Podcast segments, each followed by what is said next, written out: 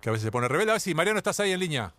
Gonzalo, te escuchaba. Viste, yo estaba seguro que me escuchaba, estaba seguro que el problema no era tuyo. ¿Cómo andas, Mariano? tardes para todos. Bien, bien, todo bien. Bueno, bueno, lo que pregunto en estos días de, de curioso y de chusma, y para cotejar lo que me pasa a mí con lo que le pasa a la gente que entrevistamos, es eh, nada, ¿cómo, ¿cómo se vive este tiempo tan loco? Ya no el, el futbolista, sino el, el ciudadano. Y, mira, yo recién termino de entrenar. eh. Con todas las. O sea, yo tengo unas comodidades que, gracias a Dios, tengo la posibilidad de Claro. tener distinta a un montón de gente, pero igual se hace difícil. Entonces, nada, llevándola. Hay que esperar, no, otro no queda. Eh, y, a ver, eh, cosas que hayas aprendido en términos eh, reales y en términos, eh, no sé, puede haber emocionales también. O sea, una de las cosas que podemos aprender es, eh, mucha gente habrá aprendido hoy que más del 60, no, más de casi el 60% del fútbol argentino está centralizado en el AMBA. Eso no deja de ser un aprendizaje interesante para, para corregirlo en el futuro, por ejemplo. Pero en tu Sí, caso, ¿qué, bueno. qué, qué fichas te han caído en este tiempo? No, bueno, yo ahora, en este tiempo, la verdad que me- me descubrí que con, que con la escuela no me llevo tan mal, con mis hijos estoy tratando de ayudar a mi hijo sobre todo en tarea y eso, y bien, la verdad que lo que pasa que bueno, este, hoy dividen diferente, yo no sé si a alguno de ustedes les Sí. pasó tener un hijo chico, No, olvídate, olvídate. Estoy haciendo la radio escuela con la gente de Radio Nacional y me quiero morir. viste, dividen diferente ahora, es ra- es- yo no lo dividía así, bueno, entonces tuve que aprender a dividir otra de otra manera. Es muy Este, buena esa. Y tratar de, claro, y tratar de... Somos el mismo número en definitiva, pero Claro. bueno, somos mucho más largos. Claro. No, Y papá, no es bueno, así, nada. papá. Claro, no, no, yo no hago así, me dijo el otro día. Así que, y también eh, empecé inglés, este, bueno, nada, trato de, de ocupar un poco el tiempo para, para también eh, mantener la cabeza ocupada, si no estás todo el tiempo pensando en lo mismo y no sé cuán, cuán sano puede ser. Eh, recién, eh, ya, ya le doy el pase al profe, pero no, no quería dejarlo pasar porque hablabas de, de algo que, que nos pasa en general en esta mesa también, que es hablar con mucho respeto y casi hasta con culpa de que nosotros no le estamos pasando tan mal. Y vos hablabas de tener un lugar donde poder entrenarte, que estás cómodo.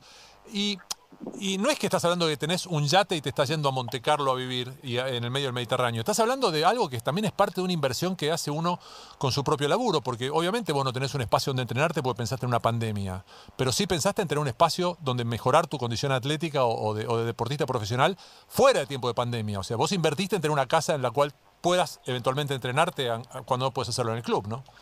Sí, yo, yo sobre todo eh, lo que al, al primer momento fue eh, vivir cerca de donde entrenaba. Claro. Entonces, eh, para mí eso es importante en cuanto a un, no solamente un futbolista, sino un deportista. Le ganas tiempo a, a la recuperación, le ganas tiempo a todo, al Todo. entrenamiento. Entonces, este, primero eso, y después, eh, yo creo que después de esto mucha gente va a tratar de, o va, no, que va, no es que va a tratar, sino que se va a replantear mucho eh, el tema de, de- vivienda, eh, porque uno, el que tiene la posibilidad y que hoy se ve en un, en un monoambiente, va a decir, no, barra, no quiero vivir más así, Claro. por esto que pasó. Entonces, bueno, qué sé yo, va a haber, va a haber un montón de cambios seguramente en, lo- en- en el futuro y, y esto nos va a cambiar a todos, así que, nada, ojalá sirva para mejorar. Profe, Sí, Mariano Ezequiel Fernández Mus, un gusto. Este, bueno, uno- los hijos, viste, yo ya soy abuelo inclusive, eh, lo que sí uno se da cuenta que te, te confirman aquello de que se puede volver del ridículo muchas veces. ¿eh? Sí. Ya lo hemos hecho con Sí, ellos. sí. Este. A ver, Es, eh, es- es un, es un constante aprendizaje acá en. Exa- exactamente. Eh, todas las plataformas digitales, todo. Todo. Entonces, bueno, Todo. es, Sí, es sí, sí. cuestión de prueba y error. Eh, Prueba y error y, y volvemos bien del ridículo, no hay problema. Este, eh, te quería preguntar, vos, vos- vos siempre recordás tu, tu, tu, tu infancia en Lugano eh, y claro, todos nosotros, quien más, quien menos, vivimos con ciertas comodidades de, de lo que sería una clase media. Eh, ¿Qué sabes de los amigos de Lugano, de la familia que está en Lugano, de, de cómo están viviendo estos tiempos? Me gustaría la- que, y que- cómo- que lo, lo que ellos te contaron, que te cuentan cómo la están pasando, que nos lo cuentes a nosotros con tu mirada. No, bueno, yo creo que lo que pasa hoy en, en Lugano pasa en él más del 60-70% de la población que vive en Capital Federal, que es hacinamiento. Entonces, este, la realidad que, que mi barrio, Lugano, es un barrio donde hay una superpoblación eh, increíble, pero nada, tratan de llevarla y, yo creo que la gente ha tomado conciencia y, es muy respetuosa de las medidas sanitarias, a pesar de, de cansancio y a pesar de, de, del hastío ya que, genera estar encerrados. Eh, la gente ha tomado una conciencia de que vos ya lo ves por la calle, si ves a alguien sin barbijo lo mirás torcido, es raro ya ver a alguien así, o, o, fíjate que cuando vas a algún lado ya la gente no se te acerca eh, en la cola. Entonces, bueno, más allá de, de, los límites que puede tener un, un barrio más carenciado que otro, eh, lo importante es que la gente trate de eh, entender que esto, bueno, hay que cuidarse. No es, es mm. Obviamente no la pasan, no están afuera tomando mate en el parque, eh, o en, los, parques que hay en los barrios, pero bueno, este, la llevan como la tratan de llevar todos. No hay, no hay mucha vuelta que darle. Dani. hola Mariano, Dani, Dani Arcucci te, saluda. bien. bien. muy bien. Vos sabés que cuando, cuando se habla de, de situaciones como las que vos, has hablado muchas veces, como bien te decía Ezequiel, de, Lugano, y uno puede imaginar lo difícil que a veces era el mensaje quédate en casa, cuando para uno por ahí, es, por ahí no, es mucho más fácil quedarse en casa, pero el otro punto tiene que ver con las prioridades, y esa es la pregunta, ¿cómo, cómo te manejas con las prioridades? Nosotros recién hicimos un debate tremendo por la vuelta del fútbol, que vuelvan a entrenar, y cuando en realidad hay otra gente que tiene unas necesidades básicas y primarias mucho más complicadas. Pero ¿cómo te llevas vos con ese mensaje cuando decís, imagino que vos tendrás ansiedad por volver a entrenarte con tus compañeros, porque la actividad tuya, porque tu trabajo vuelva? ¿Cómo te llevas vos como, como moralmente con ese, con ese, con ese juego de prioridades? Sí, yo, Daniel, eh, yo siempre tengo, viste, cuando hay que poner siempre en dimensión de cada uno, porque es como cuando te dice, mira, este está enojado porque perdió un torneo, un jugador de fútbol, ¿no?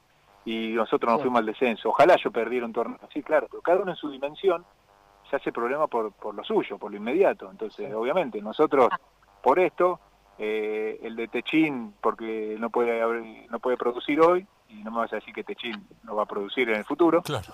Entonces, cada uno en, en, su dimensión tiene su problemática. Yo eh, tengo un, un pensamiento que por respeto a eso que vos decías de recién, Daniel, lo, mantengo privado, porque cuando hay muertos, cuando hay gente enferma y todo, eh, suena hasta, viste, feo, pues, che, yo quiero volver, obviamente yo creo que hay que, yo quiero volver a la vida normal, eso es lo que creo que queremos todos, pero tampoco quiero que algún conocido mío o algún familiar sufra la enfermedad. Entonces, bueno, es una línea tan delgada esa que a veces proclamarse públicamente te lleva a que otros te digan, che, pero pará, yo tengo a mi en Italia, yo he tenido un montón de gente conocida que tiene familiares que murieron. Y vos decís, pará, están haciendo bien, te dicen ellos, ¿no?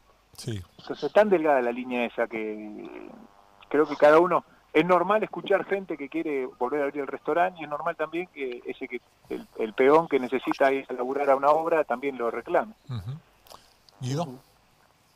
Hola Mariano, un abrazo. Eh, vos sabés que eh, para, mí, para mí este, en el fútbol argentino sobre todo pasa mucho que tipos referenciales terminen siendo importantes para atraer a otros jugadores hacia sus equipos, a, calentar la oreja, lo que se dice habitualmente.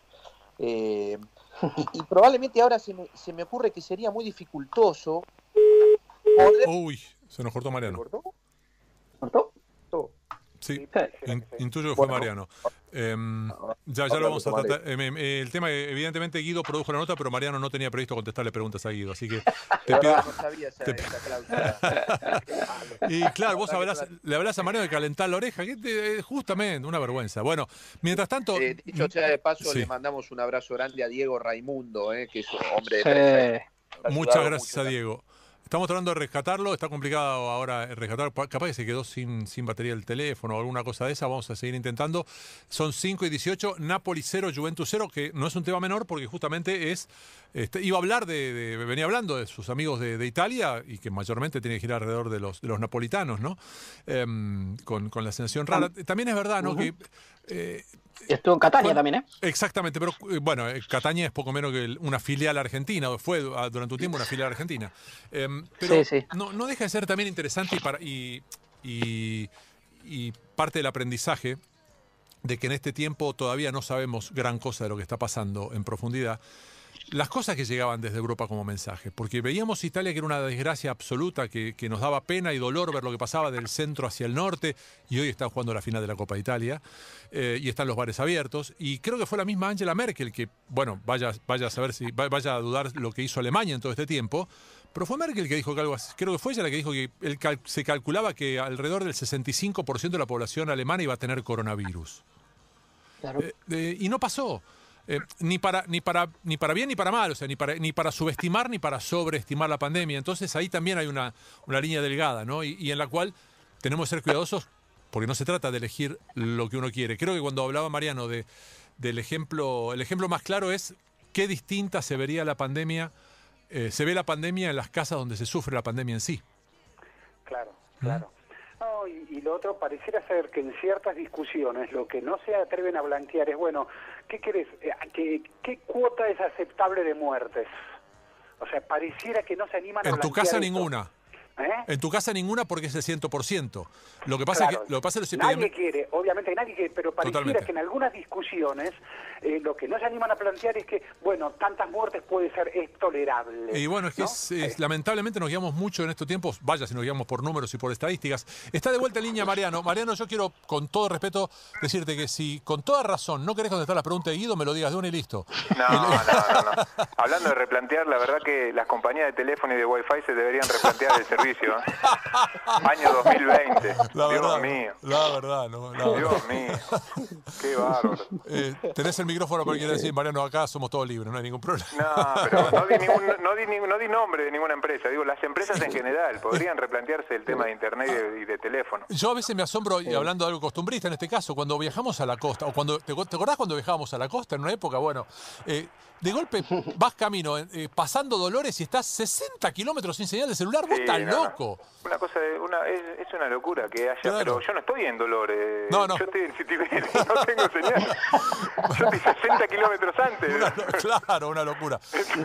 Bueno, Guido, dale vos, Bueno, Mariano, no, te decían esto de calentar la oreja que muchas veces hacen ustedes, los, los futbolistas de relieve, para, para atraer a algún otro para su club. A mí se me ocurre que hoy es difícil realmente eso. ¿Cómo, le calentás la oreja a alguien para que venga al fútbol argentino?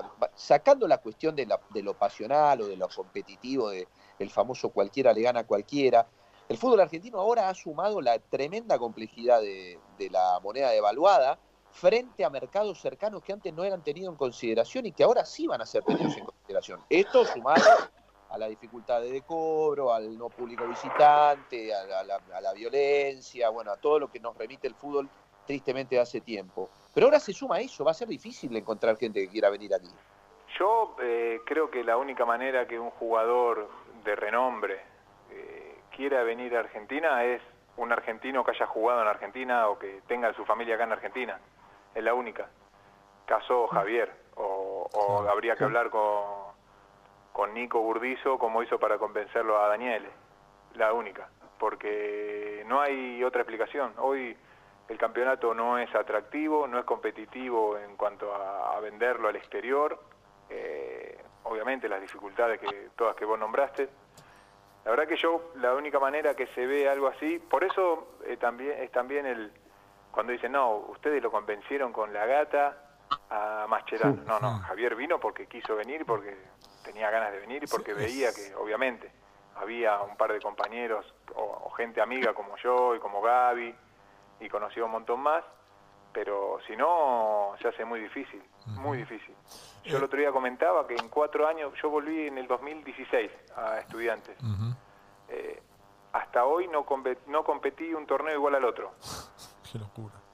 es, una cosa, es una cosa increíble. No, competí, no jugamos un torneo igual al otro en cuatro años. Eh, eh, o sea, lo, que estamos hablando con Mariano Andújar, entre otras cosas, es que eh, una vez que pase todo esto, que no sé cuándo, no sabemos cuándo será, igual hay cosas que van a seguir estando mal. O sea, volver a la normalidad, entre comillas, en el fútbol argentino no va a estar muy bien, si la normalidad que teníamos antes. El fútbol argentino siempre va a ser atractivo, pero de un lado de que es lindo, es pasional, todo. Ahora, traer una figura de renombre eh, va a ser difícil. Va a ser muy difícil, obviamente. Pero bueno, también van a seguir viniendo porque son jugadores que que nacieron acá y eso, pero es difícil vender una liga de 30 equipos, es difícil vender, no entiendo dónde está eh, la ventaja de, para vender una liga y sacar los descensos. No puedo entender. No le veo, o sea, no, no cuadra.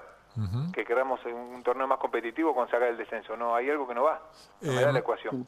Cuando, cuando alguien tiene opinión propia, como es tu caso, por ahí es, es no, no, no, sé que no lo vas a considerar una irrespetuosidad preguntarte sobre qué opinas de lo que dijo otra persona, pero em, quiero saber si estás más de acuerdo o más en desacuerdo con las cosas que planteó Gallardo en estas últimas horas. No, la verdad que no escuché a Gallardo, estaba entrenando recién, no sé qué dijo. No, no, una cantidad de cosas. Entre otras, está, está, hablando del tema de, por qué no podrían volver a entrenarse los equipos fuera de, de Lamba. Em, y, bueno, y obviamente hablando de que ya hay que empezar a pensar seriamente en, en cuándo. En, algún momento se va a tener que tomar una decisión, independientemente de lo que pase con, con el virus, salvo que sea una catástrofe muy profunda. ¿no? Bueno, en eso, en eso yo creo que estoy de acuerdo. Mm. Eh, en algún momento va a haber que tomar una decisión. En algún momento va a haber que, replantearse algo y decir, bueno, acá se empieza como pasó en Italia, como pasó en España, como pasó en todas las ligas. Pero bueno, te vuelvo a repetir, son ligas que tienen una previsión que vos sabés dentro de 20 años cómo van a competir, o dentro de 10 años cómo van a competir. Eh, está bien. Ahora, la gente con la que vos hablabas en Nápoles o en Catania, donde sea, tu gente amiga en Italia, eh, hace un mes o mes y medio, ¿imaginaba que hoy iban a estar jugando Napoli y Juventus la final de la Copa Italia? Yo creo que no. Pero también ellos tienen la ventaja que fueron al verano, ¿no? Sí.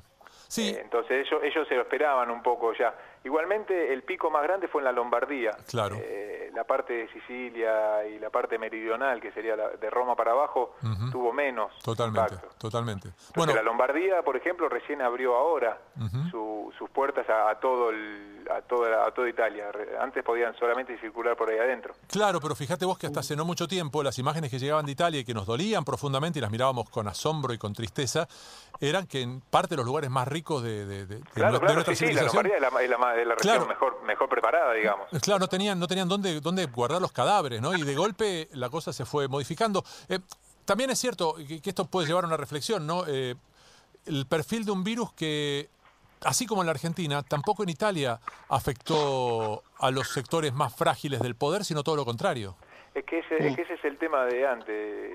es difícil eh, expresar una opinión o decir algo cuando hay gente que, que, lamentablemente se muere. Por suerte nosotros tenemos muy pocos casos. Sí, la verdad que sí. Eh, la verdad que, o sea, ningún caso, lo, ideal sería tener cero, estamos todos de acuerdo. Pero en comparación con todo el mundo tenemos pocos casos, entonces es difícil dar una opinión o poner o posicionarse en un lugar y, reclamar cuando eh, está esto. Yo creo que hay que buscarle la vuelta. Bien. Porque si no, eh, sí, puede ser vamos a vivir encerrado hasta el día de la vacuna y es casi imposible. Entonces, pero bueno, no soy infectólogo, para eso deberían trabar todos. Con el, quilombo, con el quilombo que tenemos para matemática, encima ser infectólogo. Encima, pensar, encima pensar en cómo un protocolo, no, me matan ya. es demasiado. Profe. Eh, eh, Mariano, te escuché una vez una interesantísima reflexión que hacías sobre sobre la mafia, de tu admiración inclusive al padrino, eh, tu hijo se llama Vito, eh, jugaste en Palermo, Catania y Nápoles, nada menos. Comprate todos los boletos. bueno, todos los boletos, sí. Y, te escuché, a mí por lo menos me interesó muchísimo lo que te escuché alguna vez, creo que fue en La Nación que te leía, y me pareció estar muy, muy interesante. Entonces creo que podéis, eh, podés entender la pregunta siguiente. ¿Qué tiene, de, ¿Qué tiene de mafioso el fútbol? ¿Y qué oh. hay de bueno y qué hay de malo en eso posiblemente que tenga de mafioso el fútbol? No, bueno, si tiene algo de mafioso no es bueno nada. Nada. Nada, si tiene... Eh, yo la verdad que el fútbol a nivel global eh, mueve muchos intereses, lamentablemente. O sea, porque en definitiva eh, esto es en, las partes más altas, digo, del fútbol, es es un deporte por plata, es un, es un negocio muy, muy, muy importante. Y a veces, bueno, quedas involucrado, quedan involucrados mucha gente que, que termina ensuciándose por, por lo peor que tiene esto, que es el dinero y todo, pero bueno, esto es un negocio y yo no creo que tenga nada de mafioso, ¿viste? Es difícil, hay que acusar, hay que acusar a alguien de mafioso, es muy difícil. Mm. Sí, ahora hay una serie en la tele Amazon, la que está dando de la Conmebol, yo no la vi, no, no tengo esa, no la vi, pero bueno, este, es difícil, hay que tener pruebas, hay que... es fuerte, ¿eh? Claro que sí. Es fuerte, ¿eh? es fuerte que hace ese cargo después. Este, no, la verdad que Voy a tratar de esquivarla esa, es difícil. no, no, sé, no sabría qué decirte. Lo que pasa es que también hay, hay poderes, es poder. También es mucho poder esto. Entonces, bueno, hay, supongo que tendrán que hacer. A mí no me consta entonces no sabría decirte. No, pero, pero hay algo, hay algo que, sin acusar a nadie, especialmente Grafica, lo hablamos muchas veces acá en la mesa, eh, respecto al fútbol argentino. Lo jodido que debe ser el fútbol argentino que tipos como Moyano o como Tinelli, que la tienen atada en sus rubros, no pudieron con el fútbol. Y van a la cancha y lo putean. Y lo que pasa es que el fútbol es, es una es diferente. Sí, claro, obvio. Es todo, todo resultado, es todo... Eh, hay muchos intereses, como dije recién, en el medio, Gonzalo, no es solamente che, estoy haciendo bien. Es, mucho más. Claro, claro. Es mucho más. Eh, y, es un abanico que ni siquiera nosotros, jugadores que estamos dentro, podemos conocer. Vos fíjate que recién ahora están empezando a ver lo que yo creo que tiene que haber, eh, jugadores dentro de, los clubes, pero en la parte dirigencial. Claro, en, lo, de decisión. Sí, claro. Yo creo que tiene que, porque no hay nadie que sepa manejar mejor, porque yo entiendo que todos me digan, los clubes son sociales, sí. pero el club el humor del club y, la aguja del club la mueve el fútbol. Entonces, si un, jugador de fútbol se prepara y, se rodea bien de gente que sepa de economía, de gestión, de todo, aparte de prepararse él, no veo por qué no puede manejar su club o un club. No veo por qué no lo puede hacer. De hecho, Sebastián acá lo está haciendo excelente. Absolutamente. Dani.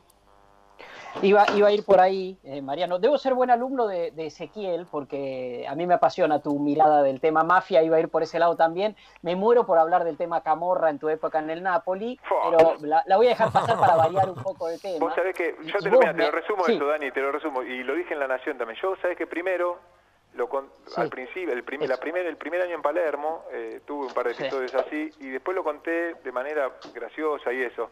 Hasta que en Cataña yo pasé cinco años y conocí mucha más gente que en Palermo que pasé uno. Y ahí me dijeron, mira Mariano, me dice, esto que vos estás diciendo acá, mira que nosotros eh, luchamos mucho, la gente de Sicilia lucha mucho contra ese contra ese estigma. Eh, y es como hablar acá de los militares, desapareció mucha gente. Entonces, idealizar muchas veces nosotros porque lo vemos en las películas. Exacto pero no es así, es duro para el comerciante común. Obvio, es, como, sintetizar que el colombiano es cocaína o, el argentino, claro, totalmente de acuerdo. Se los, se los Obviamente que ellos un poco lo usan también, ¿eh? Sí, claro. Porque tenés el tour donde se filmó El Padrino. es una realidad que tienen, es una realidad... Sí, sí, es una realidad que tienen ellos, pero bueno, este, también es una gente eh, espectacular, ¿eh? Sí, claro. Sí, sí, sí, sí. Bueno, por eso, por eso, pero lo, dijiste, mira, lo que, lo que quería como, como escuchar porque sabía que ese era tu concepto. Pero voy por otro lado, voy a apostar todo al 36. 36 años tiene la gata Fernández, 36 años tiene Javier Mascherano, 36 años tenés vos. De ningún modo mi pregunta es una inducción al retiro, pero sí este, que el hecho de que la gata haya tomado la decisión, que Javier a ver, se haya rumoreado por ahí que estaba pensando en la posibilidad con este parate, es si, si todo esto, si toda esta situación te ha hecho pensar de otro modo en el, en el retiro. Eh, no, me pasó lo contrario a mí. Eh, veníamos, veníamos eh, después de la salida de Gaby y bueno, se había creado mucha expectativa y las cosas no nos venían saliendo y la verdad que me estaba empezando a, a costar ya el día a día, el ir a la cancha, me estaba costando. Y este parate como que me revivió un poco ese deseo de seguir jugando. Eh, entonces, a mí fue lo contrario. Gastón igualmente, él no lo dice, pero ya lo tenía decidido hace rato. claro, él ya lo tenía decidido hace rato. Eh, aparte sufrió mucho con el dedo, la operación del dedo, sufrió mucho, le costaba mucho entrenar, ya los dolores, este, a mí me pasó lo contrario. Y a Javier fue más un rumor que otra cosa. ¿no? Conociéndolo a Javier, eh, no hay chance que se retire así, sin jugar. Eh, no sé cuántos, la verdad que no tengo ni idea cuántos años más podrá jugar él o cuántos más años más podré jugar yo, pero a mí este parate me, me, encendió la mecha otra vez. 15 minutos faltan, un poco más, 20 minutos faltan para Napoli 0, Juventus 0, en un contexto eh, que mucha gente desde el prejuicio no podría imaginar, y es que Napoli acaba de perderse probablemente las dos jugadas de gol más claras del partido de la final de la Copa Italia. Estamos hablando con Mariano Andújar y Guido, la pregunta es tuya. Por favor, te pido que la midas, no quiero que se vuelva a cortar la llamada. No, no, no, no. Este, tiene que ver un poco con la estructura también. Eh, recién rescatabas a Sebastián este, Mariano, a, Verón. Eh, Entiendo que hace poco tiempo teníamos en Matías Lamens a otro de esta, de esta sangre joven de la dirigencia sin haber jugado al fútbol. Pero bueno, estudiantes tienen a Layes, a, otro de los que juega al fútbol y también están en función eh, dirigencial. Existen algunos, algunos ejemplos de esto en el fútbol argentino. Eh, pero mayormente vos te sentís respaldado, acompañado por la dirigencia del fútbol argentino o no, es una dirigencia que te genera más desesperanza. Pero de eh, que este ah, en, la cúpula general, yo mira, la verdad conozco, conozco y tengo una excelente relación con Chiqui, con Chiqui Tapia. Eh, creo que ha logrado un montón de cosas en este tiempo, de, bueno, arreglar un montón de cosas y, se ha creado el fondo de final de carrera para los jugadores, con, con agremiado, la verdad que ha hecho un montón de cosas bien. Después no comparto para nada con otra gente que está ahí, que algunos parecen que fueran los dueños del fútbol argentino, que salen a aclarar siempre. Eh, pero creo que todavía le falta una vuelta de tuerca. Le falta una vuelta de tuerca en cuanto a profesionalismo, en cuanto a, mirada futuro, eh, a, vender el producto. Me parece que todavía estamos lejos de ser algo modelo. Perdón, en este sentido, Mariano, eh, en, este, en este sentido que vos estás marcando, eh, que, además haces hincapié ya en más de una ocasión en esto de vender el producto, yo también creo que es difícil de vender así como está. Eh, vas un poco en camino con aquello que dijo Alberto Fernández, con, el fútbol argentino, no solamente porque dice que todo el tiempo cambian los campeonatos, que también lo mencionaste vos, sino que se fija todo en la, en la coyuntura de hoy. A ver, uy, cuidado, esto voy a comprar un 9 porque eh, hice 8 goles solamente el campeonato pasado. Se fijan mucho ahora con el despilfarro que eso también genera y no en esa visión en esa visión largo placista. Pero lo que pasa es que vos tenés que, va, yo la verdad que no, no, no quisiera sonar que me la sé toda ni nada, ni, ni cerca, ¿no? Para eso estamos nosotros, Mariano. No, no, por eso no, viste, a ver si todavía se entiende mal. No es que yo digo, che, yo tengo la solución, acá está. Pero habiendo tenido experiencias afuera y todo, eh, es muy difícil de explicar eh, a alguien que viene de afuera el torneo nuestro. Es muy difícil. Yo el otro día, viste, se reían mis amigos, le digo, muchacho, esto es simple. Baja un, un extraterrestre y le tenemos que explicar el torneo argentino. Claro, y vos le decís, mira, en, España, ¿qué pasa? Mira, el primero sale campeón, el segundo, tercero, cuarto van a la Champions, los últimos tres se van al descenso. El año pasado también, el año que viene también, y dentro de cuatro años también. Bueno, vení acá, Argentina, bueno, Es que lo hacemos para preservar a la humanidad de los marcianos. Claro, ¿viste? Entonces voy a decir, este, año, este año hay dos descensos, pero puede ser que cambie. Y después, de, y bueno, ¿cuándo termina el torneo? Termina en marzo, pero hasta junio capaz que jugamos un torneo en dos zonas divididas y tenemos un, un interzonal y después desciende, no, vamos a ver si desciende, porque capaz que no desciende. bueno, Mariano, sin ir más lejos, cuando hablamos de que se terminó la temporada, nadie sabe qué temporada se terminó porque la Copa Argentina está en pleno desarrollo. No, no, y además se terminó la temporada. Nosotros nos queda un partido, el otro día leía, Defensa y Justicia tiene chances y juega con nosotros. Nosotros no sé, la verdad que leía porque era, dependía más de Defensa y Justicia eh, que podía entrar a la Sudamericana o a la Libertadores, no me acuerdo, la verdad ya me perdí de tantas vueltas que dan. Eh, entonces ¿Qué, se hace con ese partido que queda ahí pendiente? ¿Se juega, no se juega? ¿Se suspende, no se suspende?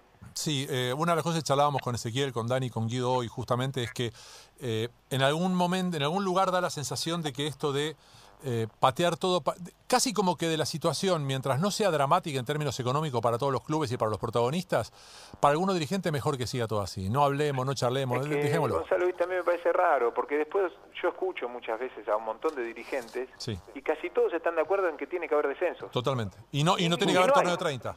Y no hay. No, claro. Y hay un torneo de 30. sí, sí, sí, ¿Cómo? O sea, todo, yo no entiendo bien entonces. No. Eh, Pero bueno. entonces desde ese lado le, respondo, no, no me siento identificado. Me siento sí identificado con la conducción de, por ejemplo, de estudiantes que viene haciendo bien las cosas. Con Sebastián, con Agustín, con gente joven, con gente que quiere cambiar con Chiqui tengo una gran relación, la verdad que no sé, Chiqui ha ordenado mucho el tema del ascenso, entonces bueno, pero después con un montón de otros que están ahí, no, para nada. Eh, ¿Quién le toca, profe? Sí, eh, Mariano de muchos años de selección eh, y, bueno, y sin fútbol, aparte de series, también vemos partidos viejos de mundiales. y, bueno, y, estos últimos años este, vemos finales que nos lamentábamos, etcétera, etcétera, pero son finales. se, se juntan con jugadores, ahora lo tenés a Javier, a Mascherano ahí en, en Estudiantes. ¿Creen que se perdió la oportunidad de una etapa de oro? ¿Creen que se está yendo esa etapa de oro? No, yo, yo espero y le deseo de todo corazón a los chicos que vienen ahora y los que quedaron, bueno, Leo quedó, todo, que, puedan eh, en el corto plazo poder este, competir. Ojalá que no tengan que cargar con esa mochila de haber, de que por ahí tuvimos que cargar de la generación mía, de que perdimos las tres finales y bueno, esto es una historia nueva. Yo no sé si se pasó la época de oro, creo que se nos escaparon tres chances que, bueno, nos tocó enfrentar contra el mejor Chile de toda la historia y contra una selección alemana que tiene un, proyecto, que tenía un proyecto de hacía del 2002. Entonces, bueno, este no es que se perdió contra cualquiera, pero bueno, nada. Claro. Es, es, lamentarse obviamente porque la chance estaba ahí. Pero hay algo, hay algo, hay algo que no, no parece deportivo en eso. Disculpa que me meta, eh, profe, y es y es el hecho de que yo no recuerdo que ninguna de las tres finales argentinas haya merecido perderlas. Exactamente. De hecho, no las perdimos. Claro, 90 minutos. claro, es cierto, pero, pero, pero, no solamente no se perdieron, sino que además, que yo, yo, para, yo sigo insistiendo que con Alemania Argentina jugó mejor. Sí, pero bueno, nosotros jugamos cinco partidos en realidad, como decía Alejandro siempre. Claro. jugamos alargues en todos. Alemania jugó un día antes de la final, o sea, un día antes que nosotros. Sí, claro. Jugó 20 minutos, la verdad se dedicó a cuidar a sus jugadores. Sí, sí, sí, sí jugó 20, la, eh, o sea, sin faltar, o sea, la realidad jugó 20 minutos. Nosotros jugamos 120 con lluvia, con la tensión de ir a penales. Sí, sí. Entonces, bueno, eh, después hay una hay una diferencia. Se genera eh, a ese nivel, el mínimo detalle termina jugándote en contra. Totalmente. Dani, última. Eh, dale, Mariano, vos sabés que me engancho, a mí me gusta engancharme siempre con, con la última. bueno, entonces no hagan la última, hace tres más. No, no, no, no, me encanta, no, no, no, con nos trajimos, nos trajimos de la nación el tipo más desobediente, viejo, no puede ser. No, no, al revés, al revés. Yo por ahí tengo preguntas pensadas. Dale, con Mariano hablaría dos horas, pero eh, esto de, del mundial y demás, vos sabés que acá en el programa Mariano tenemos un, un, linda, un lindo debate con, con Gonzalo, con Ezequiel, con Guido con el tema este de que estamos recordando algunos los 30 años de Italia 90, casi como si Argentina hubiera sido campeón del mundo. Y lo que pasó hace nada, 2014, un subcampeonato del mundo, casi dice, mira, estos perdedores no fueron capaces de ganar la Copa del Mundo. Em, y, nada, nos, preguntamos por qué sucede esto. y, en tu caso, este, si tiene, vos sentís que hay como un menosprecio justamente por ese segundo puesto comparado con aquel segundo puesto de hace 30 años. No, no, yo, yo creo que eh, el tiempo pone en, la verdadera dimensión las cosas. Entonces, lo mismo pasa cuando ganás. Eh, hay un punto que ponerle, yo me acuerdo, Boca terminaba ganando la tercera Libertadores y se daban la vueltita así nomás y se iban a su casa. y decía, qué, difícil que es esto. claro, nosotros también, hoy 10 años, 10, hace 11 años que ganamos la Libertadores y entrábamos todos los años a la Libertadores con estudiantes. Y parecía hasta fácil. Y vos decís, mirá, qué lindo jugar a Libertadores. Y bueno, el tiempo pone en perspectiva de lo difícil que es no solamente llegar a una final, ganar, lo difícil que es jugar al fútbol, lo difícil que es competir y lo difícil que es representar bien una idea, representar bien un, un, país o, tu equipo. Entonces, yo creo que con el tiempo se va a valorar. Hoy está todo tan fresco y yo y, y lo que pienso que la final esa del 2014 termina siendo eh, desvalorada por decirlo de una manera, por las finales siguientes. Entonces, este, se pierde, le pierde el valor por ese lado, pero con el tiempo se va, se va a terminar valorando de la misma manera que la otra. Eh, fue algo lindo, fue un, gran torneo. Jugamos, creo, de buena manera casi todo el torneo, pero bueno, no se dio.